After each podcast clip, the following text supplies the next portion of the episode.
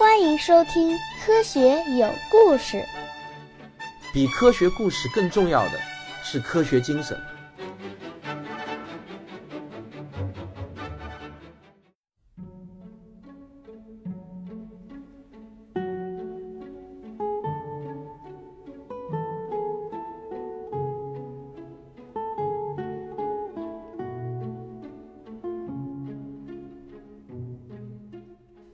仰望星空，天文学史话。今天我们继续给大家讲宇宙的尺度。时间呢，终于推进到了一九二零年。这年春天，全美国以及世界上的一些最著名的天文学家都齐聚在华盛顿。为什么齐聚在华盛顿呢？因为在美国科学院的大礼堂中将召开一次规模盛大的辩论会。这次辩论会呢，主要是两个辩题。第一个呢。是银河系到底有多大？第二个呢，就是漩涡星云到底是什么？这两个问题呢，争论由来已久，而且呢，也确确实实是当时天文学界最要命的两个关键问题。这次辩论呢，主要有两位辩手，其中的一位辩手呢，就是大名鼎鼎的沙普利，还有一位是谁呢？也是美国当时著名的天文学家，叫柯蒂斯。两边的观点呢，也绝对是针锋相对的。这个沙普利认为，银河系的直径达到了三十万光年，仙女座的那片星云就是银河系中一种星云状的天体。而柯蒂斯的观点，则是银河系的直径只有四万光年，仙女座星云距离我们至少有五十万光年以上，这片星云根本就不是一个天体。而是银河系以外的另外一个像银河系一样的漩涡星系。双方的辩论呢是非常的激烈，他们都引证了大量的观测数据加以佐证，谁也说服不了谁啊。正常的，一般来说，辩论双方都是谁也说服不了谁的。其实辩论是说给第三方观众去听的，而在场的天文学家也分成了两个不同的阵营，彼此呢就是争吵不休，谁也说服不了谁。就在这个热闹的礼堂一角，有一个人，他静静地坐着，嘴里面叼着一个标志性的大烟斗。他没有参与到这场辩论中，他只是静静地听着，嘴角泛起了一丝冷笑。谁也没有想到，三年后，这个人将为这场辩论做一个终极了断。他的名字叫做埃德温·哈勃，一个传奇式的美国人。说他传奇，其实呢一点都不夸张。我忍不住呢就要给大家讲讲这个哈勃的传奇经历了。这个哈勃呢是出生于1889年，他比爱因斯坦小十岁。他出生在密苏里州靠近欧扎克高原的一个小镇上。童年的时候呢又迁居到了芝加哥郊区的惠顿。他老爸是一名成功的保险经纪人，所以呢哈勃的小时候生活的很富足啊，没错，也算是一个富二代了。而且哈勃呢，天生一副很好的身板儿，魅力四射，聪明过人，英俊潇洒。这个有书里就形容他是英俊的不像话。还有一个粉丝呢，就说他美得像美神阿多尼斯。哈勃自己则说，他在生活中经常干一些很勇猛的事情，比如说吧，他勇救溺水的人，那是家常便饭。更厉害一点的呢，就是在法国战场上把吓坏了的一个大男人带到安全的地方。最夸张的是，他说他自己在表演赛上把世界拳击冠军们几下子就击倒了，弄得他们很难堪。不过说实话，在我看来，在哈勃所有的天赋中，说谎也是其中之一吧。因为根据现在的科学史家的研究，哈勃自己吹嘘的这些事情，要么是自己凭空捏造出来的，要么呢就是过分的夸张了自己的经历。不过，哈勃在年轻的时候确实展示出了极为过人的天赋。他有些真实的经历，也让我感觉简直是厉害到了有点荒谬的程度。比如说，在一九零六年的一次中学田径运动会上，啊，这个倒是有史料记载的。他在撑杆跳高、铅球、铁饼、链球、立定跳高、助跑跳高项目上都得到了冠军。同时呢，他还是接力跑冠军队的成员。也就是说，在一次运动会上，他获得了七个冠军，还有一个跳远的第三名。在同一年，他又刷新了。伊利诺斯州的跳高纪录。除了体育，在文化学习方面，他也表现出了同样的出众能力。他毫不费力的就考入了当时著名的芝加哥大学，攻读物理和天文。那么在学校就读期间呢，他又入选了首批罗兹奖奖学金，前往牛津大学深造。谁知道他在英国生活了三年，就跟换了一个人一样。回到他的家乡以后呢，呃，就经常嘴里叼着个大烟斗，然后身披长长的披风，说一口洋泾浜的英国腔。这个形象呢，还跟了他一辈子。那一年是一九一三年，啊，不好意思啊，可能有人听不懂什么是洋泾浜，这是一个上海方言，其实呢就是形容他说的不纯正。这个哈勃呢，他还宣称他自己在二十世纪二十年代的时候呢，在肯塔基州当律师。其实呢，根据后人的考证，那段时间呢，他就是在印第安纳州当一所中学的老师和篮球教练。在这之后呢，他才获得了博士学位，并且呢，在军队中过了很短的一段时间。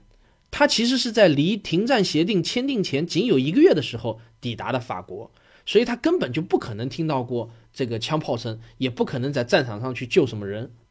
到了一九一九年，三十岁的哈勃移居到了加州，他在他就在这个洛杉矶附近的威尔逊天文台找到了一个职位，对，就是那个大名鼎鼎的威尔逊天文台。没想到这个工作让他出人意料的就成为了二十世纪最为杰出的天文学家之一，这一点呢确实是毫不夸张。哈勃一到天文台工作。便以近乎于疯狂的状态投入到了对仙女座星云和三角座星云的观测中。为什么是这两片星云呢？因为这是在北半球肉眼可见的仅有的两片星云，那么当然也就是应当是离地球最近的两片星云了。仙女座星云在学术上的编号是 M 三十一，而三角座星云在学术上的编号是 M 三十三。这个 M 三幺和 M 三三。在天文学界是非常出名的两片星云，呃，有时候你会在一些科普书上看到 M 三幺星云，那么其实这个就是指的是仙女座大星云，只不过翻译的这个人呢，可能对天文学不是太熟悉，他没有办法把这个 M 三幺翻译成仙女座大星云。不过呢，我一讲到观测这个词，可能各位听众多半会想到的一个情景，就是天文学家坐在望远镜前，整夜整夜的盯着天空看。实际上，自从19世纪上半叶发明的照相术在将近一个世纪中取得了巨大的进步以来，天文学家越来越多的是依赖于天体照相来做研究。那么，进入到了20世纪哈勃工作的那个年代后呢，已经没有，已经几乎没有天文学家靠肉眼的观测来研究天文了。至于我们经常会在一些照片或者电视节目上看到一个天文学家啊，在那聚精会神地盯着望远镜看。那么无非其实就是摆个 pose 照个相而已。现代的大型天文望远镜甚至连目镜都没有了，只能用于拍照。我还记得我第一次去上海十三天文台参观那个一点二五米口径的反射式望远镜的时候，我本来还想呢，呃，也去摆一个观测的 pose，然后留个影。结果去了才发现，它根本就不提供目视的功能，连摆个 pose 的地方和机会都没有啊！你说这事儿怎的？它的观测方法呢，其实是要你提供精确的天球坐标，然后呢拍出照片来，然后再供你研究和观看。哈勃呢就通过威尔逊山天文台的大型天文望远镜拍了很多很多的星云照片，从中就发现了三十四颗照附变星。然后他用了两年多的时间，耐心的去绘制这些照附变星的光变周期曲线。接下来。他按照我前面所阐述过的方法，计算出了这两个星云离我们的距离都是约九十三万光年。现在我们知道，这还是大大低估了距离。这个距离呢，就比沙普利和柯蒂斯的银河系直径都大了不是一点点啊。因此，当哈勃的研究成果在国际天文界一公布，立即就引起了巨大的反响。别看我们这个哈勃平时爱吹牛啊。他一旦工作起来是非常的细致严谨的，哈勃的数据工作做得非常的扎实，所有看过他论文的天文学家呢，基本上都会信服。哈勃的工作至少让所有的天文学家达成了一个共识，那就是星云不可能是银河系中的发光气体云，或者某一个单独的天体。而一定是像银河系一样的，由千亿颗星辰构成的真正的星系。每一个星系就像在广袤宇宙中的一个个岛屿一样。那么到这个时候，其实在1850年，由德国人洪堡首次提出的宇宙岛概念，有了第一份令人信服的科学证据。随着研究的深入，以及全世界天文学家的共同努力，在全世界所有的大型望远镜中呢，星系开始遍布于整个宇宙当中。当时的人们已经能观测到数千个亮度不一的星系，不过呢，它们都很暗淡，很多呢根本就无法分解成单个的恒星，那么更就更不要说能够分辨出照父变星了。可是，如何才能测定这些星系的距离呢？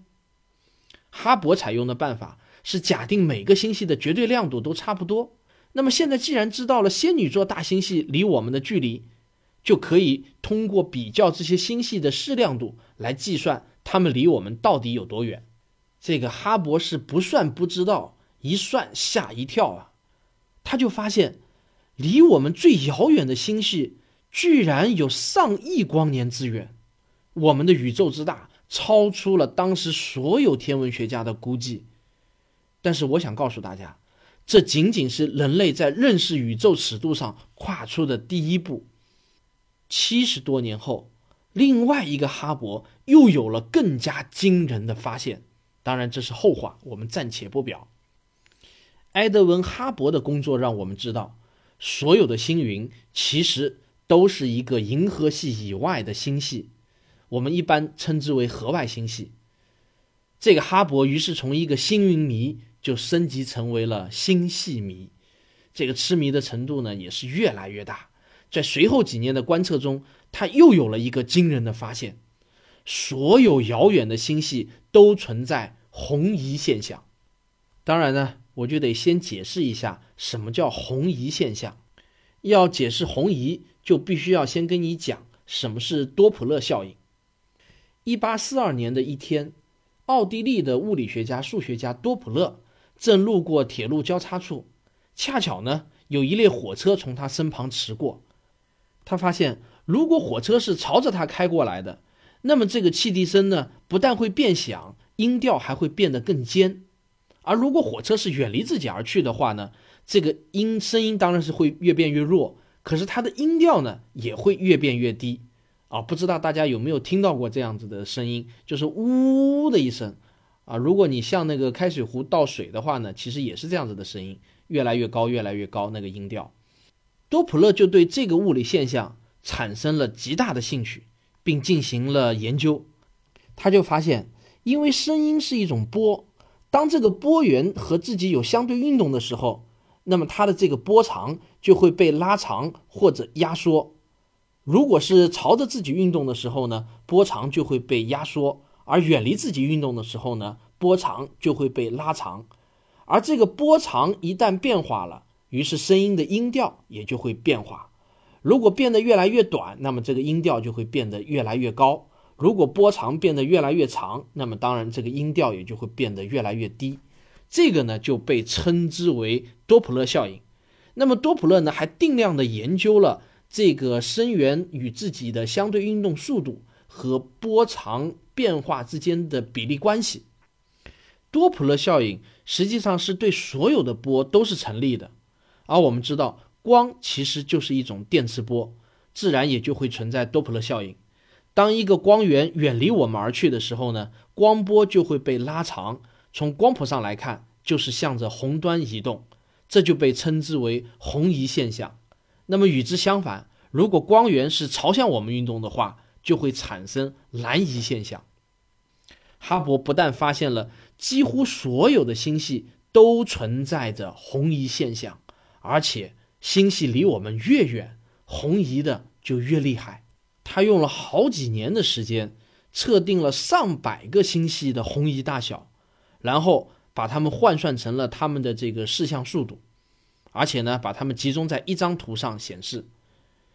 一看到这张图，只要对数学稍稍敏感的一点人都不难看出，这个视像速度和星系的距离是成正比例关系的。是一个典型的一次函数的解析图。我们的这个哈勃的数学当然不是吃素的，他立即就由这张图提出了天文学上大名鼎鼎的哈勃定律：V 等于 h d。这里的 v 呢就表示星系远离我们的退行速度，d 表示星系的距离，h 则是哈勃常数。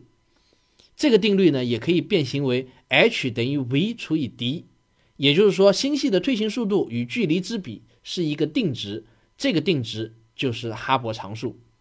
啊，不好意思啊，我好像突然想起来，我之前好像说过，我不再出现任何数学公式了。啊，你们就忘了吧，就当我是胡言乱语吧。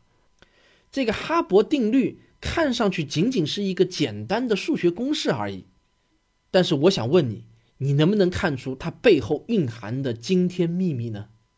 要知道，就连伟大的爱因斯坦也为哈勃的这个发现激动的睡不着觉。那么，就让我来帮你解读一下这个公式背后蕴含的惊天秘密吧。首先，哈勃定律适用于宇宙中任何一个观测点。我们的银河系在宇宙中其实没有任何的特殊性，也就是说，你站在宇宙中任何一个位置观看，都会发现所有的星系都在远离你而去。这是一个什么概念呢？那么，只有在一种情形之下才会出现这样的景观，那就是宇宙整体正在膨胀中。我们现在来想象一个气球，啊，说老实话，我的这个例子啊，非常的大陆化，几乎每一篇科普文章、每一本书都在用这个老掉牙的例子。但是为什么我还是要用这个例子呢？因为这个例子实在是太好了，我实在是想不出别的更好的例子来说明什么是宇宙膨胀了。那么我们来想象一个气球，现在你在这个气球上用笔随便画一些点，然后吹大这个气球。你就会发现，此时不论你以气球上的哪个点作为参照，你都会发现所有的点都在远离这个参照点。这个气球就是哈勃所观测到的宇宙，所有的星系都在互相远离，表明我们的宇宙正在膨胀中。你看，一个简简单单的哈勃定律，其实它预示着我们这个宇宙正在膨胀之中。远在欧洲的这个爱因斯坦就读到了哈勃的这篇论文，惊讶的好几天都睡不着觉，因为哈勃的这个发现与他提出的广义相对论竟然互为印证了。但真正让爱因斯坦吃惊的是，他自己居然因为不相信宇宙会膨胀，而深深的在他的广义相对论方程中添加了一个不必要的常数，用以维持宇宙的稳定。这是爱因斯坦自认为一生中最大的错误。好多科普书上都是这么说的，不过我最近看了另外一本书，才发现，原来这句话呢，其实最早是从另外一个俄裔物理学家，就是加莫夫口里转述出来的。这当然是真假难定的，因为加莫夫这个人其实也像费曼一样喜欢开玩笑的。所以爱因斯坦到底有没有自己说过这是他一生中犯所犯的最大的错误？我看呢，真是难说。那么，有关爱因斯坦的这个错误呢，在我另外一个专辑《时间的形状》中，马上又会给你详细讲到了。爱因斯坦在惊讶之余，还胸闷了好几天，因为他仿佛看到了他的苏联朋友的得意的笑。这个苏联数学家叫弗里德曼，他在研习了爱因斯坦的广义相对论后呢，就曾经发表过一篇论文，他指出爱因斯坦的那个宇宙学常数啊，是画蛇添足。我们所处的宇宙就是在膨胀中的，并且呢，它最初的时候只是一个质量和密度都接近无限大的一个点而已。弗里德曼的这篇论文被爱因斯坦看到以后呢，这个爱因斯坦第一反应就是荒谬，荒谬，太荒谬了！宇宙怎么会开始于一个点呢？爱因斯坦认为这个宇宙应该是和谐而稳定的，这才符合他心目中最崇高的那个哲学准则。现在好了，那个美国后辈哈勃证明了宇宙膨胀，弗里德曼是对的，我是错的，爱因斯坦也只好服输。我想说的是，这其实就是真正的科学精神。科学遵从的是证据法则，谁能提出更强有力的证据，那么谁的理论就会得到广泛的赞同。管你再多大的大牌都没有用，因为科学最讲的就是证据。科学家与科学之家之间抄的是同一种语言，对于研究的对象呢，采用的是同一个定义，因此科学家和科学家之间呢，就很容易在证据面前达成共识。而我经常看到哲学家和哲学家之间，往往呢抄的不是同一种语言。比如说，这个哲学家所说的世界和那个哲学家嘴里的世界，往往呢就不是同一个定义。因此呢，哲学的派别也就特别的多，几乎很少看到有两个哲学家对完全一样的两个概念是持完全一致的同样的观点的。几乎每一个哲学家都会有自己独特的表达方式，即便他们可能说的是一样的观点，但他们的表达方式是不一样的。或者他们表达的是一样，其实你并不知道他们说的是不是同一个概念。总之，我听了往往是特别的晕。我也不知道你们的感受是怎么样的。就我看过的一些哲学类的书籍而言呢，我感觉哲学似乎不需要给词汇下定义。我在想，或许哲学家是不是就想达到这样的一种效果，那就是呢，让每一个阅读的人都产生自己不同的感悟。哲学家在写书的时候呢，他本就没有抱着一个要传达一个确定的一个概念这样子的一个意图，啊，如果我的这个想法是对的，那么倒也可以解释为什么不管是中国的老庄孔孟，还是西方的康德、黑格尔，后人写的解读他们著作的著作，要比原著起码多个几万倍吧。各位啊，我并不是在这里批判哲学，我只是想告诉大家。科学和哲学其实有很大的区别，不要把它们搅在一起。呃，你想哲学问题的时候呢，就用哲学的思维；你想科学问题的时候呢，就最好用科学的思维。比如说，面对同样的一个问题，人从哪里来，要到哪里去，哲学思维就不用去管这里面的哪里到底是什么意思了。但如果是科学思维，你就必须问清楚这里面的人和哪里这两个词的定义。到底是什么？只有先把这两个词的定义给他说清楚了，我们科学才能回答这个问题。否则的话，科学是拒绝回答这两个问题的。而你如果用哲学思维去想的话呢，就可以不用管这个定义了，想得越深越好，越广越好，想得别人越是想不到越好。好了，我看上去有点扯远了，我们拉回正题。爱因斯坦认为他自己创造的这个宇宙学常数。是一个巨大的错误。他在哈勃的论文发表以后呢，马上就修正了自己的广义相对论方程。可惜的是呢，爱因斯坦没有活到今天，否则呢，他又会从沮丧重回自信心爆棚。为什么呢？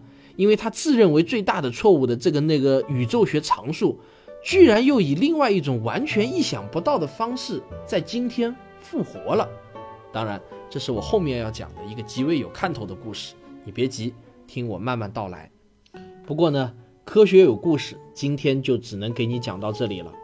我们下一期讲的就是宇宙大爆炸，故事精彩，务必收听。我是卓老板，我是吴京婷，我是汪杰，我们是科学声音。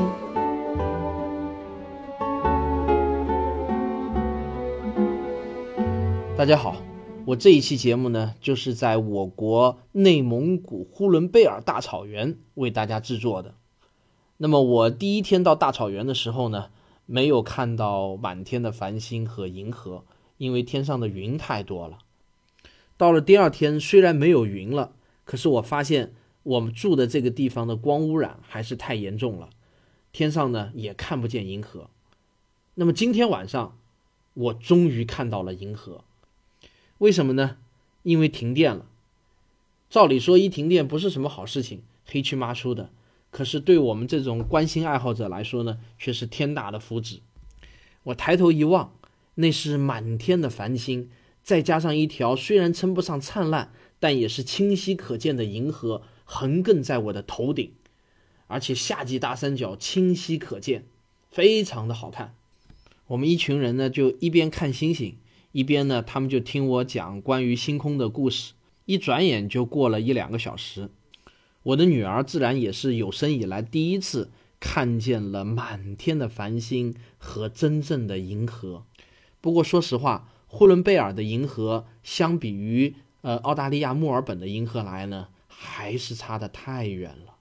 即便跟新疆吐鲁番的银河来比呢，也还是有一些差距。我搞不清是为什么。今天还有一个重要的消息想告诉大家，呃，就是我那个微信的公号，呃，科学有故事的这个公号，虽然注册了很久，但是呢，我一直都闲置着，没有精力去打理。我现在想招募一些志愿者来帮我打理这个微信公号，啊，我也不知道这个想法是否可行，试试看吧。那么既然是志愿者，那么我就只能坦诚的告诉你，我不付给你报酬的。但是呢，我只给你承诺未来无限的可能性。至于到底是什么样的可能性，对不起，我也不知道。但我只想告诉你，我是一个真诚热情的人，啊，我是不会忘恩负义的。我只是自己实在没有时间去策划、去制作、去找内容。那么，如果我交给你打理的话呢，就完全由你说了算，你爱怎么做就怎么做。当然，发表之前我要看一眼，以避免出现和我的理念相去太远的一些内容。如果这个方式能做成功的话，我们甚至会把科学声音的官方微信号也交给志愿者来打理。如果你有兴趣的话呢，请用 QQ 跟我联系。我的 QQ 号很好记，是六位数三九三三八二，请在验证消息里头写上“志愿者”三个字，这样子我就知道你为什么要加我了。非诚勿扰。好了，本期节目就到这里。如果你喜欢我的节目的话呢，请别忘了点一下订阅，你也可以为我打赏，以资精神鼓励。好了，谢谢您的收听，我们下期再见。